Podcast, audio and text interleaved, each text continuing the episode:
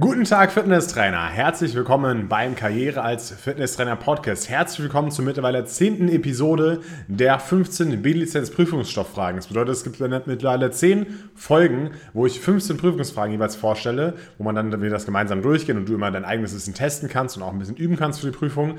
Das heißt, es gibt insgesamt schon 150 Fragen hier auf diesem Podcast, also eine sehr große Menge. Und wer jetzt noch die B-Lizenz nicht besteht, der ist, der ist einfach selber schuld. Ja? Also, äh, wenn man sich diese 10 Episoden hier anhört, dann hat man schon mal gute Chancen. Und ja, ich denke sowieso immer, dass man beim Lernen immer alle Möglichkeiten nutzen sollte. Wenn man zum Beispiel unterwegs ist oder sowas, dann ist natürlich so ein Podcast hier sehr gut geeignet. Und wenn du gerade deine B-Lizenz machst oder wenn du vielleicht noch keine B-Lizenz hast, dann schau gerne mal bei der KF Akademie vorbei. Einfach kaf-akademie.de äh, slash Demo und dort kannst du dir einen kostenlosen Demo-Zugang sichern und die Ausbildung kostenlos testen. Und auch wenn du gerade die B-Lizenz machst, kannst du ja auch schon mal die A-Lizenz oder auch die Personal Trainer Lizenz bei uns kostenlos testen. Also da wünsche ich dir auf jeden Fall viel Spaß. Da lernst du auch in diesem Demo-Zugang schon bereits, wie man ein besserer Fitnesstrainer wird. Aber lass uns direkt einsteigen mit dem heutigen Thema und wir fangen direkt mal an, würde ich sagen, mit Frage Nummer 1. Und zwar habe ich mir heute ein Special überlegt für diese Episode. Und zwar machen wir ein Special einmal mit, welche Aussage trifft auf das und das und das zu. Okay? Also so sind die Fragen hier immer aufgebaut und wir sprechen heute hauptsächlich über Anatomie und Physiologie. Also eine Anatomie-Physiologie-Folge und hauptsächlich, welche Aussage trifft zu. Ja, daraus bestehen die Fragen heute. Also, welche Aussage trifft auf das viszerale Fettgewebe zu? Erstens befindet sich im Bauchraum. Zweitens ist braunes Fettgewebe. Drittens steht mit einigen Krankheiten in Verbindung. Viertens ist vor allem bei Jugendlichen vorhanden. Und da gehen wir die Antwortmöglichkeiten jetzt mal Schritt für Schritt durch. Befindet sich im Bauchraum. Ja, das ist absolut korrekt. Das viszerale Fett befindet sich hauptsächlich im Bauchraum. Das andere in Anführungszeichen andere Fettgewebe, was man kennt, ist noch das subkutane Fettgewebe. Das befindet sich sozusagen unter der Haut. Ja, das sind die zwei Unterschiede.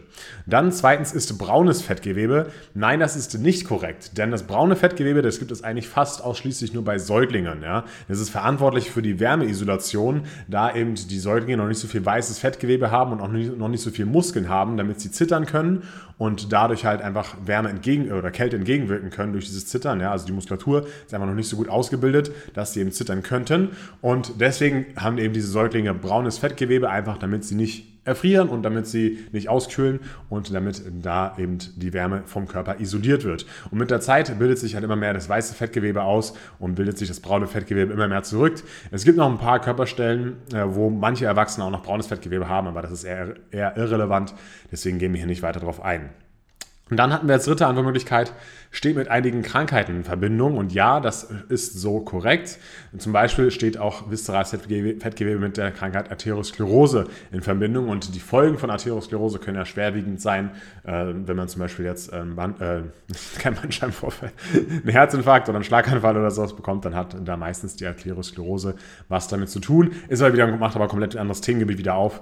Da möchte ich jetzt auch nicht genau darauf eingehen. Und viertens ist vor allem bei Jugendlichen vorhanden, das stimmt eigentlich nicht so. Das hat eigentlich nichts mit dem Alter zu tun, jetzt unbedingt, wo, wer viszerales Fettgewebe aufbaut und wer nicht. Ja? Das heißt, ähm, ist nicht so, dass alle Jugendliche viszerales Fettgewebe haben und die restlichen Erwachsenen oder Kinder nicht. Ja? Also das ist eigentlich nicht so korrekt. Und dann schauen wir uns an die Frage Nummer zwei. Und zwar, welche Aussage über den Knochen ist korrekt? Antwort A, im Knochen wird das Blut gebildet. B, Knochensubstanz baut sich ab, je älter man wird und diesen Prozess kann man nicht beeinflussen. C. Knochen machen 30% des Körpergewichts aus. Und viertens, der Knochen ist ein großer Kalziumspeicher. Und da gehen wir Schritt für Schritt die Antwortmöglichkeiten durch. Du kannst natürlich schon immer währenddessen überlegen, welche Antwortmöglichkeit richtig und falsch gewesen wäre. Also im Knochen wird das Blut gebildet und ja, das ist richtig. Das Blut äh, oder der Knochen hat ja eben Knochenmark. Da gibt es einmal gelbes Knochenmark. Das befindet sich hauptsächlich im Schaft, ja, also in der Diaphyse. Wenn man jetzt den Oberschenkelknochen nimmt, halt dieses lange Teil einfach in der Mitte, ja, das ist der Schaft oder die Diaphyse. Das dort befindet sich das gelbe Knochenmark und das rote Knochenmark befindet sich eher in den Epiphysen, also am Ende des Knochens. Ja? Und dort befindet, befindet sich dieses rote Knochenmark zwischen den Trabekeln in der Epiphyse. Und dieses Trabekel ist so dieses Gerüst, was eben diese Knochenstruktur, diese, diese Spongiose ausmacht. Ja? Und dazwischen ist eben das rote Knochenmark und das rote Knochenmark, beziehungsweise die, Blut, die Zellen des roten Knochenmarks, die bilden eben das Blut des Körpers. Also das Blut entsteht im Knochen. Ja? Dann Nummer zwei, beziehungsweise Antwort B, Knochensubstanz baut sich ab, je älter man wird. Dieser Prozess lässt sich nicht beeinflussen. Das ist teilweise richtig, aber auch natürlich falsch, weil Knochensubstanz baut sich zwar schon ab, ja, aber den Prozess kann man durchaus beeinflussen und mit was natürlich? Tada, mit Krafttraining. Ja. Äh, was ja auch wichtig ist, ist, dass die Intensität des Krafttrainings hoch sein muss. Das bedeutet, man sagt ja nicht erst so, dass ab 70, 80 Prozent äh, äh, von der Fmax na, dass wir ab diesem Bereich trainieren müssen, um eine Auswirkung auf den Knochen zu haben. Also langsames Kraftausdauertraining mit einer Intensität von irgendwie 50 Prozent oder sowas. Das bringt hier nicht so viel. Da muss man schon eben stark trainieren, intensiv trainieren und äh, das Gewicht nach oben schrauben und die Wiederholung runter. Also zum Beispiel so 5 bis 12 wäre dann eine gute, gute Range, die man da machen kann. Dann äh, drittens, Knochen machen 30% des Körpergewicht, Körpergewichts aus. Das ist falsch, denn die Knochensubstanz ist, ähm, ist mit einer Leichtbauweise aufgebaut. Ja. Wir haben da einmal in der Diaphyse, also in dem Schaft, einmal die Kompakta, die Knochensubstanz, aber innen drin ist ja auch ein Hohlraum, wo ich gerade schon gesagt habe, dass da das gelbe Knochenmark drin ist. Und in den Knochenenden, also in der Epiphyse, da ist ja diese Spongiosa, und das ist, wie gesagt, so eine Art Gerüst, eine Art Netz aus Knochensubstanz, wo eben dazwischen auch wieder Hohlräume entstehen oder vorhanden sind, wo eben dieses äh, rote Knochenmark drin ist. Und deswegen sind diese Knochen gar nicht so schwer. Man sagt dazu auch, die Knochen sind mit einer Leichtbauweise aufgebaut. Das heißt, ähm, sie machen eben nur 10% des Körpergewichts aus. Das bedeutet, ich habe schwere Knochen, weil ich, äh, und deswegen bin ich so, wiege ich so viel. Das gilt hier eben nicht so wirklich. Ja? Und dann viertens, der Knochen ist ein großer Kalziumspeicher und das stimmt auch. Über 99% des körpereigenen Kalziums sind in der Knochen, ist, in, ist in der Knochensubstanz enthalten und gespeichert. Also das stimmt. So, das waren jetzt zwei Fragen. Wir schauen mal zur dritten. Welche Aussage ist über das Muskelgewebe korrekt? Und zwar, die Herzmuskulatur ist quergestreift. Der Bizeps besteht aus glatter Muskulatur. Die Muskulatur in den Arterien kann schnell kontrahieren, da die Herzfrequenz beim Sport erhöht wird und somit das Blut schneller transportiert werden muss. Viertens, die Muskulatur des Magen-Darm-Traktes ist quergestreift. So, hier haben wir erstmal die erste Antwortmöglichkeit. Die Herzmuskulatur ist quergestreift. Das ist richtig. Es ist zwar keine glatte, äh, keine, keine quergestreifte Skelettmuskulatur, aber es ist die quergestreifte Herzmuskulatur, aber sie ist eben trotzdem quergestreift.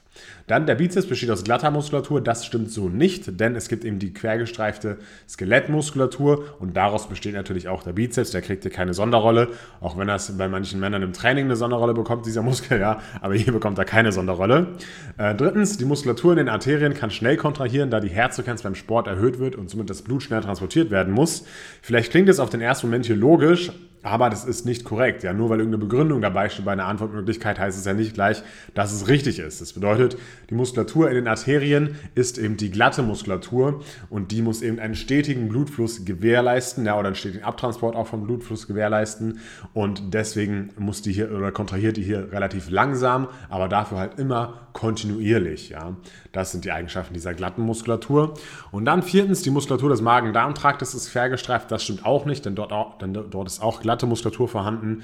Ja, man nennt es ja auch beim, beim Magen zum Beispiel Peristaltik, dass er sich immer wieder so ein bisschen zusammenzieht, auseinanderdehnt, zusammenzieht, dass einfach diese, dieser Verdauungsprozess beschleunigt wird bzw. vorangetrieben wird, indem da somit die Nahrung dann nach unten geschoben wird durch diese Peristaltik. Ja. Also das stimmt so auch nicht. Die Muskulatur des Magen-Darm-Traktes ist glatt. Ja, das ist die glatte Muskulatur.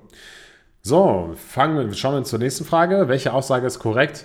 Beim klassischen Bankdrücken ist der Trizeps Synergist, beim Latzug ist der Latissimus der Agonist, beim Rudern ist die Brustmuskulatur der Antagonist und beim Crunch ist der Rectus Abdominis ein Stabilisator. Fangen wir ganz oben an. Erstens, beim klassischen Bankdrücken ist der Trizeps ein Synergist. Das stimmt.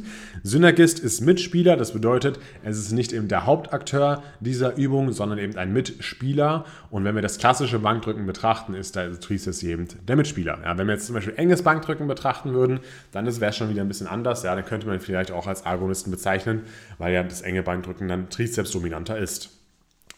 Beim Latzug ist der Latissimus der Agonist. Das ist so korrekt. Agonist heißt Hauptspieler oder Haupt, hauptsächlicher Muskel, der eben gerade aktiv ist. Und das ist beim Latzug und mit dem Latissimus der Fall. Beim Rudern ist die Brustmuskulatur der Antagonist, das stimmt auch, denn beim Rudern ist er eben, wie gesagt, äh, Latissimus zum Beispiel Agonist, ja, oder auch teilweise mit der Trapez und der Gegenspieler davon ist die Brustmuskulatur. Und beim Crunch ist der Rectus Abdominis ein Stabilisator. Das ist nicht richtig, denn der, der Rectus Abdominis stabilisiert ja hier nicht, sondern er wird ja dynamisch beansprucht, ja. Also hier wäre er ein Agonist, das bedeutet ein, der, der Hauptspieler dieser Übung beim Crunch ist der Rectus Abdominis. Das ist nicht korrekt. Welche Aussage zum Muskelkater ist korrekt? Ja, hier kommen wieder ein paar Mythen. So der erste Mythos, jetzt habe ich mich selbst schon verraten, aber egal, der erste Mythos, ein Muskelkater kann durch den nach dem Training verhindert werden. Das ist natürlich Quatsch, ja. Das stimmt nicht. Wer dir sowas erzählen will, der hat leider keine Ahnung. Antwortmöglichkeit 2, ein Muskelkater entsteht meist durch übermäßige oder ungewohnte Belastung. Antwort 3, man braucht einen Muskelkater, damit Muskulatur aufgebaut wird. Antwort 4, Magnesium kann einen Muskelkater verhindern. Antwort 2 war ja, ein Muskelkater entsteht meist durch übermäßige oder ungewohnte Belastung. Das kann man schon so durchaus sagen, ja. Also das heißt nicht immer, dass ich äh, einen Muskelkater bekomme, wenn ich zum Beispiel Kniebeugen mache, ja. Aber äh, wenn ich zum Beispiel jetzt statt Kniebeugen mal irgendwie Ausfallschritte mache oder vielleicht Bergsteigen gehe, was eine komplett andere Belastung ist, dann ist es durchaus wahrscheinlich, dass man einen Muskelkater bekommen kann. Und es kann aber eben auch sein, durch eine übermäßige Belastung, ja, wenn ich jetzt äh, einfach mal bei Kniebeugen 10 Kilo drauflege und mich richtig krass anstrenge, dann kann natürlich auch durchaus ein Muskelkater entstehen. Ähm, ja, das sind so die zwei Hauptkategorien, wie das entstehen kann. Dann drittens, man braucht einen Muskelkater, damit äh, Muskulatur, damit Muskulatur aufgebaut wird. Das ist nicht korrekt. Das denken vor allem viele Trainingseinsteiger immer, dass es der Fall sein muss, äh, aber das ist einfach nicht wahr äh, denn es kommt eben darauf an, dass man das Volumen steigert, ja, dass man das Trainingsvolumen steigert, dass man einen progressiven Belastungsreiz setzt, aber es hat nichts mit dem Muskelkater an sich zu tun. Und viertens, Magnesium kann einen Muskelkater verhindern. Das stimmt auch nicht. Auch ein großer Mythos, beziehungsweise viele denken immer, ja, Muskelkater, sofort Magnesium. Äh, aber das ist halt einfach nicht korrekt. Okay? So, dann schauen wir zur nächsten Frage. Welche Aussage zum Kugelgelenk ist korrekt? Die einzigen Kugelgelenke im Körper sind das Hüft- und Schultergelenk. Zweitens, die Bänder im Schultergelenk sind straff und stabil. Das Hüftgelenk hat eher die Form einer Nuss statt einer Kugel. Und viertens, es lässt Beuge und Strecke sowie Ab- und Adduktionsbewegungen zu. So, fangen wir ganz oben an. Die einzigen Kugelgelenke im Körper sind das Hüft- und Schultergelenke. Das ist so nicht korrekt. Zwar sind das die offensichtlichsten, offensichtlichsten äh, äh, Kugelgelenke, aber zum Beispiel gibt es im Ellbogengelenk auch noch ein Kugelgelenk zwischen Speiche und Oberarm. Das ist ein Kugelgelenk, aber das ist halt einfach hier in der Bewegung limitiert. Deswegen können wir halt den Ellbogen nicht in alle möglichen Richtungen bewegen, weil es gibt ja auch noch ein Gelenk zwischen Elle und Oberarm und es ist einfach auch durch Bänder in der Bewegung eingeschränkt. Aber deswegen können wir zum Beispiel hier Beug- und Streckbewegungen äh, durchführen, aber wir können auch den Unterarm eben drehen, also eine Supination, Pronation machen. Das wird eben hier durch dieses Gelenk ermöglicht, aber viel mehr ist da halt nicht drin bei dem Kugelgelenk zwischen Speiche und Oberarm. Dann die Bänder im Schultergelenk sind straff und stabil. Das ist nicht korrekt, die sind eher locker und deswegen ist ja das, das Schultergelenk eher ein muskulaturgestütztes Gelenk und kein bandgestütztes Gelenk. Und wer kennt es nicht, die Rotatorenmanschette ist, das ist eben die Muskulatur, die das äh, Schultergelenk mit stabilisiert. Und beim Hüftgelenk ist es eben genau andersrum. Dort gibt es eben sehr starre und sehr steife Bänder, die straff am Hüftgelenk anliegen. Und das ist eben ein bandgestütztes Gelenk. Dann die nächste Antwortmöglichkeit wäre jetzt hier, das Hüftgelenk hat eher die Form einer Nuss statt einer Kugel. Und das ist auch korrekt. Deswegen nennt man das Hüftgelenk auch häufiger mal Nussgelenk. Also es ist quasi nicht komplett eine Kugel, sondern eher so ein bisschen ja, ovalförmiger. Aber es steht natürlich trotzdem noch hier als Kugelgelenk. Und viertens, es, äh, das Hüftgelenk lässt Beuge- und Streckbewegungen sowie Ab- und Adduktionsbewegungen zu. Und das ist auch korrekt. Vielleicht ist dem einen oder anderen aufgefallen hier, dass ja auch noch die Innen- und Außenrotation dazugehört, aber das heißt ja trotzdem nicht, dass diese Antwortmöglichkeit korrekt ist, weil es heißt ja nur, es lässt Beuge und Streck sowie Ab- und Adduktionsbewegungen zu. Wenn jetzt da stehen würde, es lässt, es lässt nur Beuge und Streck und, und Ab- und Adduktionsbewegungen zu, dann wäre es natürlich falsch. Ja? Also man muss da immer genau lesen bei diesen Fragen und diesen Tipp kann ich euch auch geben für die Prüfung. Lest immer genau, lest es lieber zweimal durch und überlegt dann genau, welche Sachen ihr ankreuzt und ob ihr vielleicht nicht oder auch vielleicht auch nicht durch die Fragestellung irgendwas Bestimmtes ausgeschlossen wird. Ja? Dann kommen wir zur nächsten und zwar, welche Aussage zu Bewegungsachsen und Ebenen ist korrekt? Beim Beinstrecker wird das Bein in der Sagittalebene bewegt. Beim Seitheben wird der Arm in der Frontalebene bewegt. Beim Frontheben wird der Arm in der Frontalebene bewegt. Und beim Bizeps Curl wird der Arm in der Transversalebene bewegt. Schauen wir uns das mal an. Also Sagittalebene bedeutet, ich würde den Körper, oder so kann man sich das mal merken, man schneidet den Körper in eine linke und rechte Hälfte, ja, mit einem Sägeblatt. Ja, also dieses Sägeblatt Sagittal, damit kann man sich das ganz gut merken. Das bedeutet, wenn ich eben einen Beinstrecker ausführe, dann strecke und beuge ich ja das Kniegelenk, ja, und dann führe ich das eben genau in dieser Ebene durch, wie wenn ich jetzt eben, ja, von vorne nach hinten durchgehen würde, okay? Das bedeutet, Sagittalebene, Beinstrecker ist korrekt.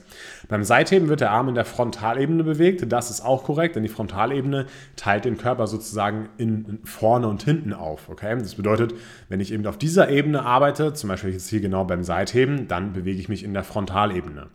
Beim Frontheben wird der Arm in der Frontalebene bewegt. Nein, das ist nicht korrekt. Ja, das wäre dann wieder Sagittalebene. Und beim Bizeps Curl wird der Arm in der Transversalebene bewegt. Das ist auch nicht korrekt, denn der Transversalebene teilt den Körper eben nach oben und unten. Bizeps Curl wäre eigentlich auch wieder Sagittalebene. Ja, zumindest wenn ich den Bizeps Curl eben nach vorne durchführe und nicht zur Seite. Ja, das ist soweit zu den Ebenen und Achsen. Und dann schauen wir zur nächsten Frage. Welche Aussage zur Knochenbezeichnung ist korrekt? Und zwar Radius bedeutet Elle, Femur bedeutet Unterschenkel, Akromion bedeutet Schulterblatt und Fibula bedeutet Schienbein. So, Radius bedeutet Elle, das ist nicht korrekt. Radius heißt Speiche. Femur bedeutet Unterschenkel, das ist auch nicht korrekt, denn Femur ist der Oberschenkel, ja, Oberschenkelknochen. Akromion bedeutet Schulterblatt, das ist auch nicht korrekt, denn Akromion bedeutet eben Schulterhöhe. Und die Fibula bedeutet Schienbein. Das ist auch nicht korrekt, denn Fibula ist das Wadenbein. Tibia wäre hier das Schienbein. Und du siehst hier, es ist keine Antwortmöglichkeit korrekt. Das bedeutet, es kann auch mal sein, dass halt nichts angekreuzt wird oder dass vielleicht mal alles angekreuzt wird. Das ist natürlich auch möglich. Ja? Das, heißt, das heißt, es wird nicht automatisch irgendwas richtig, auch wenn es eben nichts hier richtig hier ist. Und die nächsten beiden Fragen drehen sich um das Thema Ansatz, Ursprung und Funktion, beziehungsweise um einen speziellen Muskel. Und zwar schauen wir uns jetzt hier zuerst den Trizeps surae an. Ja, also welche Aussage zum Trizeps surae ist korrekt? Und zwar, er besteht aus den Muskeln Musculus gastrocnemius und Musculus tibialis anterior. Zweitens, der Soleus entspringt am Oberschenkelknochen und wirkt somit auf das Sprunggelenk und das Kniegelenk. Drittens, der Gastrocnemius bewirkt eine Dorsalextension im Sprunggelenk und viertens, beide Muskeln gehen in die Achillessehne zum Fersenbein über und setzen dort an. So, gehen wir es wieder Schritt für Schritt durch. Er besteht aus den Muskeln Gastrocnemius und Tibialis anterior. Das ist falsch. Ja, Gastrocnemius ist dabei, aber Soleus ist der zweite Muskel, der zusammen mit dem Gastrocnemius den Trizeps surae bildet. Der Soleus entspringt am Oberschenkelknochen und wirkt somit auf das Sprunggelenk und das Kniegelenk. Das ist auch nicht korrekt. Der entspringt eben nicht am Oberschenkelknochen, sondern eben am Wadenbeinköpfchen. Und somit wirkt er eben nur auf das Sprunggelenk und nicht auf das Kniegelenk. Der Gastrocnemius bewirkt eine Dorsalextension im Sprunggelenk. Das ist auch falsch, denn das ist genau das Gegenteil. Also, also der macht eine Plantarflexion. Ja, das könnt ihr euch immer so merken. Plantarflexion, äh, merke ich immer Plantar, also Plants, Plants sind auf dem Boden, ja, und Plantarflexion heißt immer Bewegung zur Fußsohle hin, also zu, zum, zum Fußboden hin sozusagen. So kann ich mir das ein bisschen merken mit der Plantarflexion und der Dorsalextension. Ähm, dann viertens, beide Muskeln gehen in die Achillessehne zum Fersenbein über und setzen dort an. Das ist korrekt. Die zweite Frage zu Ansatz, Ursprung und Funktion dreht sich um den Musculus biceps brachii. Und zwar, erstens, er ist der einzige Beuger im Ellbogengelenk. Zweitens, seine Funktion ist ebenfalls die Pronation des Handgelenks. Er hat keinen Kontakt zum Schulterblatt und er hat zwei Muskelköpfe. Also erstens, er ist der einzige Gebeuge am Ellbogengelenk. Das stimmt nicht, denn wir haben ja noch hier den Musculus brachialis oder zum Beispiel auch den Brachioradialis, die teilweise mit bei der Ellbogenbeugung eben dabei sind. Also das sind auch Beuger im Ellbogengelenk. Seine Funktion ist ebenfalls die Pronation des Handgelenks. Das stimmt auch nicht, denn der Bizeps ist für die Supination mitverantwortlich. Er hat keinen Kontakt zum Schulterblatt. Das stimmt auch nicht, weil der kurze Kopf eben zum Rabenschnabelfortsatz zieht bzw. dort ansetzt. Das ist der Ursprung. Rabenschnabelfortsatz und Schultergelenk von den beiden Bizepsköpfen. Und damit ist die vierte Frage eigentlich auch schon beantwortet. Und zwar, er hat zwei Muskelköpfe. Das ist vollkommen korrekt. Und jetzt haben wir das Thema Anatomie abgeschlossen. Und jetzt haben wir noch einige Fragen zur Physiologie hier vorbereitet. Und die gehen wir jetzt auch mal hier durch. Und zwar, welche Aussage zum Herz ist korrekt?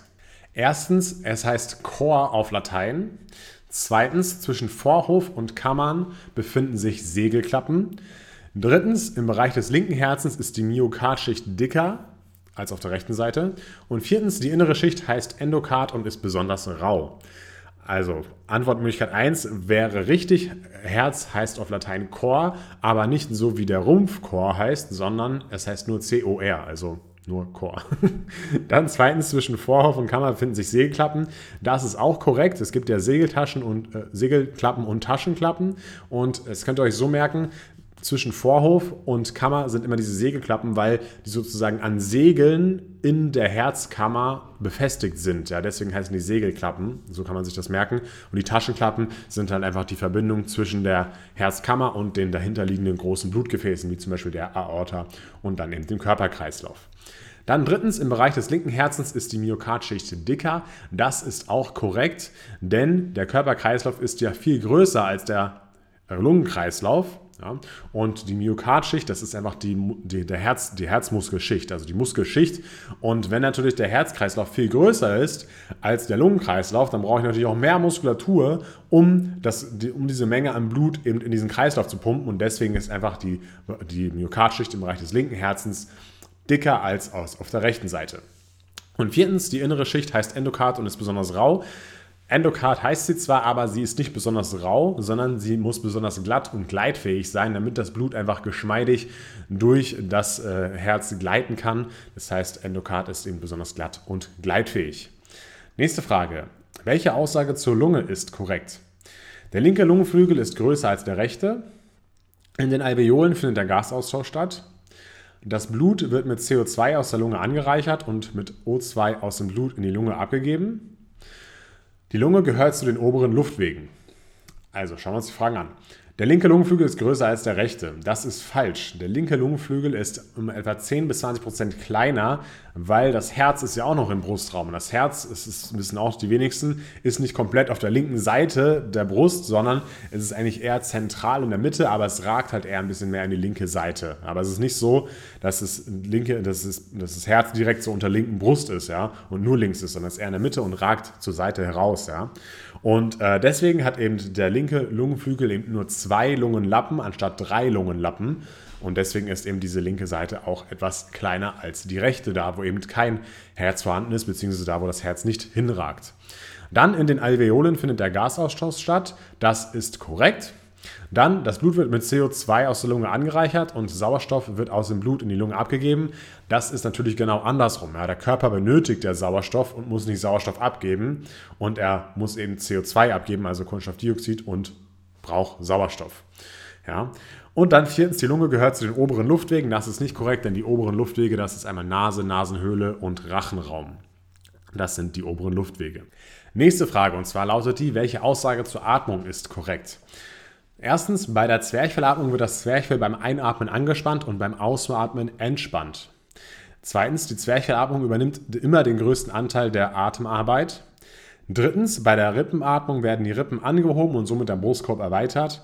Und viertens, ein typischer Atemhilfsmuskel ist die Bauchmuskulatur. Und nun gehen wir die Fragen wieder nach und nach durch.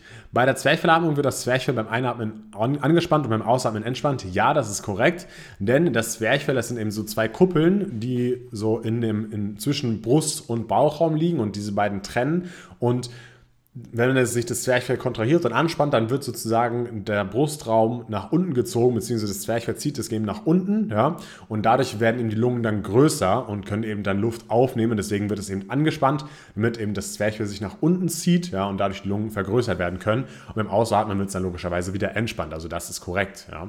Die Zwerchfellatmung übernimmt immer den größten Teil der Atemarbeit. Das stimmt nicht. Es ist zwar in Ruhe so, dass das Zwerchfell den Großteil der Atemarbeit übernimmt, aber bei Belastung findet eben eher die Rippenatmung statt. Das bedeutet diese Brustraumatmung. Da werden wir halt einfach kurzatmiger und atmen eher in den Brustraum.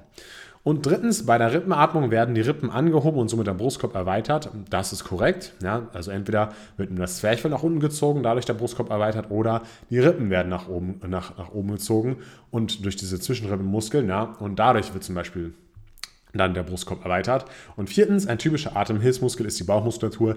Das ist auch korrekt. Es gibt da noch mehrere Atem, Atemhilfsmuskel, wie zum Beispiel auch den Latissimus. Ja. Deswegen hat man zum Beispiel auch manchmal einen Muskelkater im Latissimus, wenn man Husten hatte, weil man eben so oft eben ausatmet und da eben der Latissimus auch mit dabei ist. Vorletzte Frage für heute. Welche Aussage zum Herzschlag ist korrekt? Ein Herzzyklus besteht aus einer Systole und Diastole und dauert circa eine Sekunde in Ruhe. Zweitens, Herzfrequenz und Puls sind dasselbe. Drittens, das Schlagvolumen gibt an, wie viel Liter pro Blut pro Minute in den Körperkreislauf gepumpt wird. Und viertens, bei der Systole kontrahiert der Herzmuskel und wirft Blut aus. Erstens, ein Herzzyklus besteht aus einer Systole und Diastole und dauert circa eine Sekunde in Ruhe. Das ist korrekt. Ja, das ist eben ein Herzzyklus, bis es einmal vorbei ist. Systole, Diastole, das dauert ungefähr eine Sekunde, ja. Man kann sich ja ungefähr zusammenrechnen. Wenn es ungefähr eine Sekunde dauert und man hat dann 60 Herzschläge pro Minute, ja, also 60 Sekunden, das kommt dann ganz genau hin. Wenn man natürlich eine höhere Herzfrequenz in Ruhe hat, zum Beispiel 70 oder 80, dann ist es natürlich anders. Dann zweitens, Herzfrequenz und Puls sind dasselbe. Das ist nicht korrekt. Die Herzfrequenz gibt an, eben wie oft das Herz schlägt und der Puls gibt die Anzahl der Blutdruckwellen an. Es ist aber so, dass es nicht dasselbe ist, aber es wird häufig als Synonym verwendet, weil in den meisten Fällen auch Herzfrequenz und Puls eben identische Zahlen sind. Ja, nur in seltenen Fällen unterscheidet sich das eben.